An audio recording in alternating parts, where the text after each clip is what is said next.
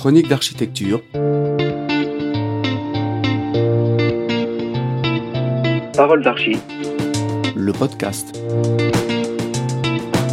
Chaque mois, retrouvez l'entrevue d'une femme ou d'un homme d'architecture qui répond aux questions de chronique sur l'actualité de l'architecture en France ou ailleurs dans le monde.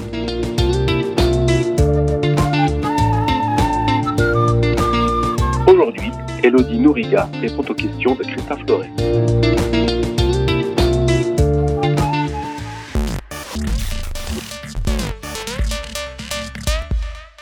Parole d'Archi, le podcast de chronique d'architecture, accueille aujourd'hui Elodie Nouriga, fondatrice en 2006 du Festival des architectures vives à Montpellier.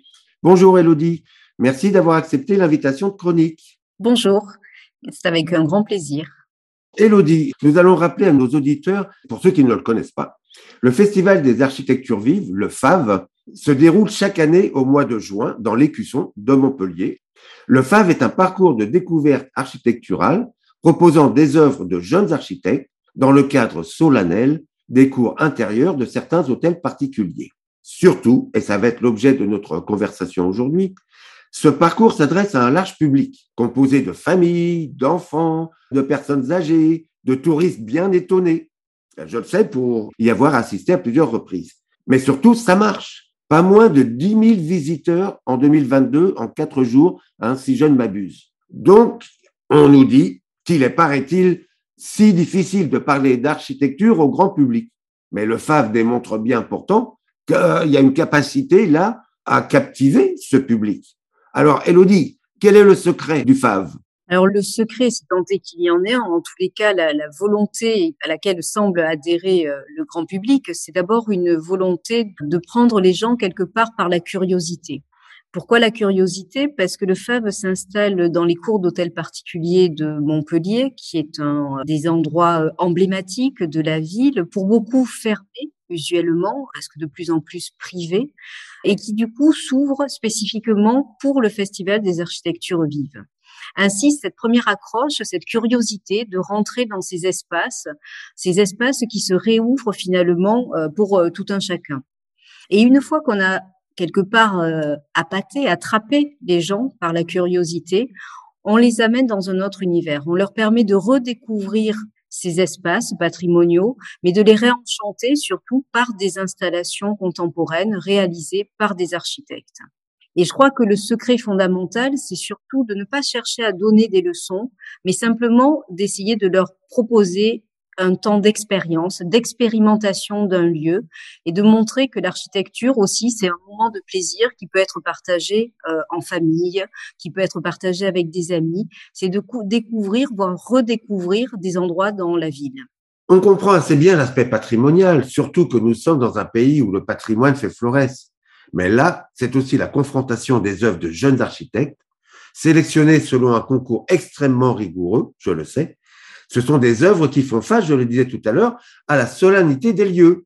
Tout à fait. Vraiment, euh, l'idée est de mettre en perspective ce rapport entre le patrimoine et l'architecture contemporaine, et à travers ces installations, ces interventions en fait d'architectes, de faire la démonstration que le patrimoine n'est pas un objet fini, figé, mis sous cloche, mais au contraire, ce qui est intéressant, c'est de le réinscrire dans une contemporanéité et de le réinscrire dans un moment vivant, un moment à partager. Et c'est donc ce rapport entre patrimoine et intervention contemporaine qui aussi, à un moment, euh, décale le regard qu'on peut avoir sur le patrimoine. Et c'est ce rapport-là qui euh, intéresse le grand public, qui est aussi une autre façon de parler d'architecture.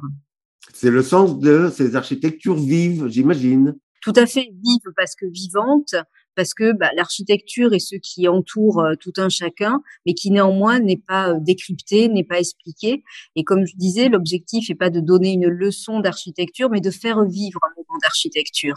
Et c'est ça qui est véritablement euh, un des fondements et un des attracteurs de cette capacité à avoir de l'émotion, à parler de sensibilité, à réintroduire aussi la notion de beauté, que à un moment, ça peut être un moment de beauté, un temps spécifique qui est accordé dans un espace particulier qui a été pensé pour justement cette dynamique-là. Alors justement, c'est ça qui est intéressant parce que quand on t'écoute, ça a l'air simple. Alors nous savons que tu as créé avec Jacques Brion NBJ Tu es par ailleurs enseignante, chercheuse, organisatrice de festivals, donc tu connais toute la palette des outils de l'architecture.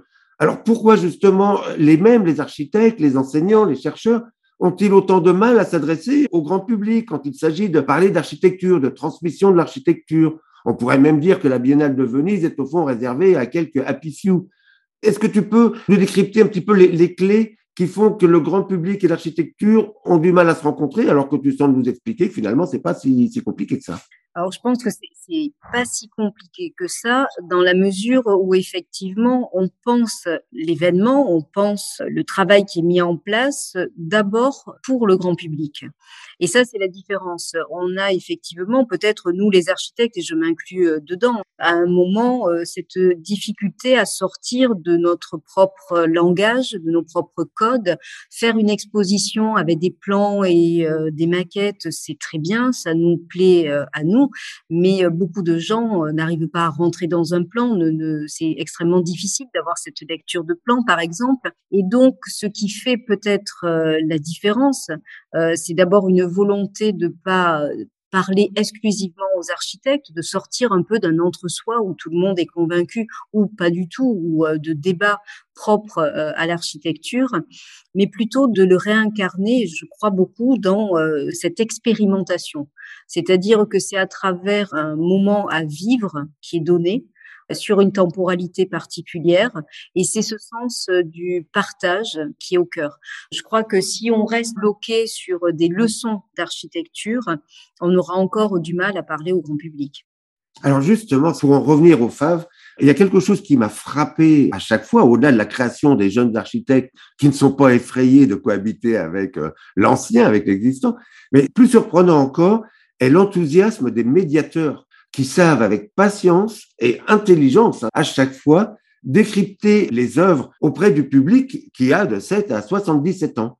Qui sont ces médiateurs Il y en a partout en ville pendant le festival, tout le monde les reconnaît, les gens euh, sont là avec leurs cartes. Qui sont ces médiateurs?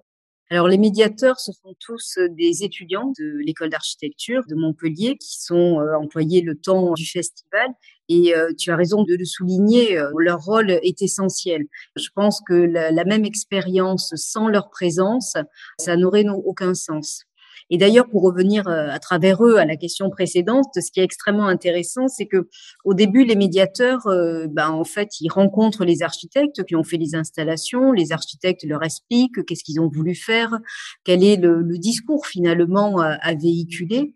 Et c'est assez amusant de les voir euh, le premier jour, en tant qu'étudiants, studieux, respectueux aussi du, travail de l'architecte fait. Ils récitent quelque part euh, les mots, euh, l'histoire que leur a raconté les architectes. Et neuf fois sur dix, ils sont devant des regards assez dubitatifs qui les amènent petit à petit à transformer leur discours. Et de ce fait, même pour eux, c'est une très bonne expérience pédagogique de réadapter le discours, de réécrire l'histoire. Et systématiquement, j'encourage les architectes qui ont réalisé les installations de venir le dernier jour pour voir comment les médiateurs relatent leur installation et le discours a complètement changé. Et par contre, effectivement, ce discours est plus enthousiasmant et plus adapté au grand public. Moi, je trouve ces médiateurs absolument formidables parce que ils sont là pendant quatre jours, mais après, tu as une armée de médiateurs qui sont lâchés dans les rues de Montpellier toute l'année. Tout ce qu'ils ont appris là en quatre jours, ils sauront le retraduire, j'imagine, au fil du temps. Et ça me fait penser à quelque chose parce que je me dis que ce serait peut-être sympa d'avoir ce type de médiateur un peu partout dans l'architecture. Ce que je veux dire, vous allez quelque part à la banque, à l'hôpital, à la mairie, bah, au lieu d'attendre sautement, bah, il y aurait un médiateur architectural qui vous ferait visiter les lieux, puis qui vous en raconterait l'histoire. Et vous repartiriez en ayant appris quelque chose, non? Ah, tout à fait. Et d'ailleurs, ce qui est euh, extrêmement intéressant de leur position, et cette année, euh, c'est la première fois, et finalement, on voit aussi l'impact dans la durée. En se promenant dans une cour, on discutait avec un des médiateurs, il y avait un couple avec un enfant euh, de 4 ans, et puis on disait, oh là là, en, s'amusant, on disait, mon Dieu, cet enfant découvre à cet âge-là l'architecture. Et, et, le médiateur nous a dit, mais vous savez, moi, c'est à 4 ans que j'ai découvert le Festival des architectures vives, c'est à ce même âge que je l'ai découvert et aujourd'hui je suis étudiant en école d'architecture. Donc on se dit que effectivement leur rôle est essentiel et que peut-être qu'effectivement le festival a un impact sur le grand public jusqu'à alors tous ne deviennent pas étudiants en architecture, mais en tous les cas on en a trouvé au moins un. Pour revenir avec cette notion d'attirer l'attention du grand public, et là encore avec cette notion de confrontation entre l'innovation et le déjà là, alors là, on ne veut pas dévoiler un secret, mais peux-tu nous en dire un peu plus à propos de ce futur pavillon en coquille d'huître? Un projet évidemment très sérieux hein, pour mes auditeurs, mais que tu es en train de mener avec des étudiants euh, de l'école de Grenoble, me semble-t-il. Oui, tout à fait. En fait, c'est euh, dans le cadre de la candidature euh, Montpellier 2028, euh, capitale culturelle, que nous avons monté ce projet. L'objectif était de relier les différents territoires au-delà de la seule ville de Montpellier c'est un sujet qui, euh, avec Jacques, nous interrogeait depuis un moment, euh, la question euh, des ressources d'un même territoire. Alors, usuellement, on parle des ressources en termes de bois, de pierre, de terre, des, des ressources ancestrales qui ont déjà été utilisées par l'architecture et qui aujourd'hui, d'ailleurs, sont réactualisées. Et il y a tout un intérêt là-dessus. Mais deux types de ressources, en tous les cas, nous, nous intéressaient. Une première, c'était des sortes de ressources inédites et une de seconde qui était aussi quelque part de remettre au bout du jour les ressources intellectuelles et la capacité créative de chacun. C'est ce que tu appelles les ressources créatives, si je ne m'abuse. Exactement, c'est cette idée de dire que au-delà de refaire comme il y a 200 ans euh, du pisé, euh, tout aussi intéressant que ce soit, on doit être en capacité euh, de pouvoir le réinventer aussi, réinventer des procédés et réinventer du coup aujourd'hui, de par cette réflexion, d'aller au-delà des ressources classiques et trouver des ressources inédites. Et donc ce pavillon en coquille d'huître, là, on est dans le concret. Exactement. Donc en fait, euh, on est allé voir euh, la Maison Tarboriège, qui est un établissement très euh, réputé ici et même nationalement et international, qui produit de très belles huîtres, qui lui-même en fait a mis en place un procédé innovant où il recrée les marées pour faire grandir ces huîtres. Et donc, on lui a proposé, parce qu'il stocke finalement euh, ces coquilles d'huîtres, qui est quand même euh, un déchet euh, assez important. Oui, ça se compte en milliers de tonnes. Tout à fait, pour donner quelques chiffres, en fait, la production annuelle d'huîtres est de 80 000 tonnes à peu près, et il y en a entre 10 et 20% qui sont des déchets annuellement. Alors ça, c'est des déchets naturels, c'est-à-dire les huîtres qui meurent en fait en grandissant, mais il y a aussi toutes celles qu'on consomme. Et comme lui, en plus, sur son terrain, un restaurant, il a des montagnes de coquilles d'huîtres.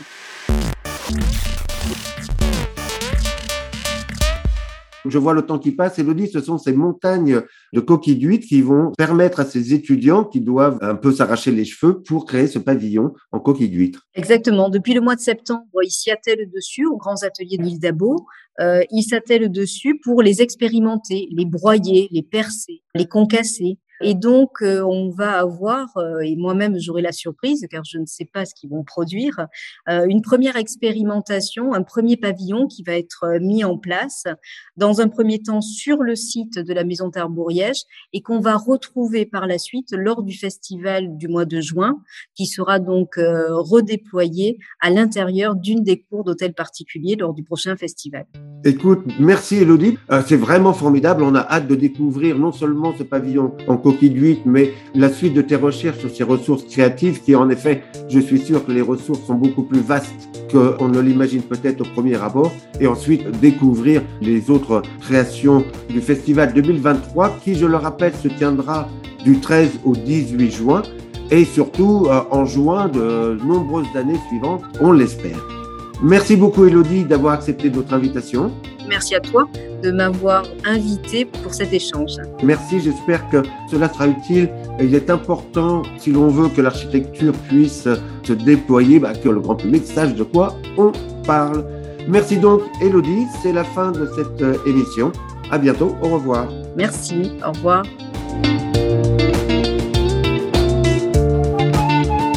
Retrouvez tous les mois le podcast de Chroniques d'architecture sur notre site internet chronique au pluriel architecture.com et sur les grandes plateformes de podcast iTunes, Google et Spotify.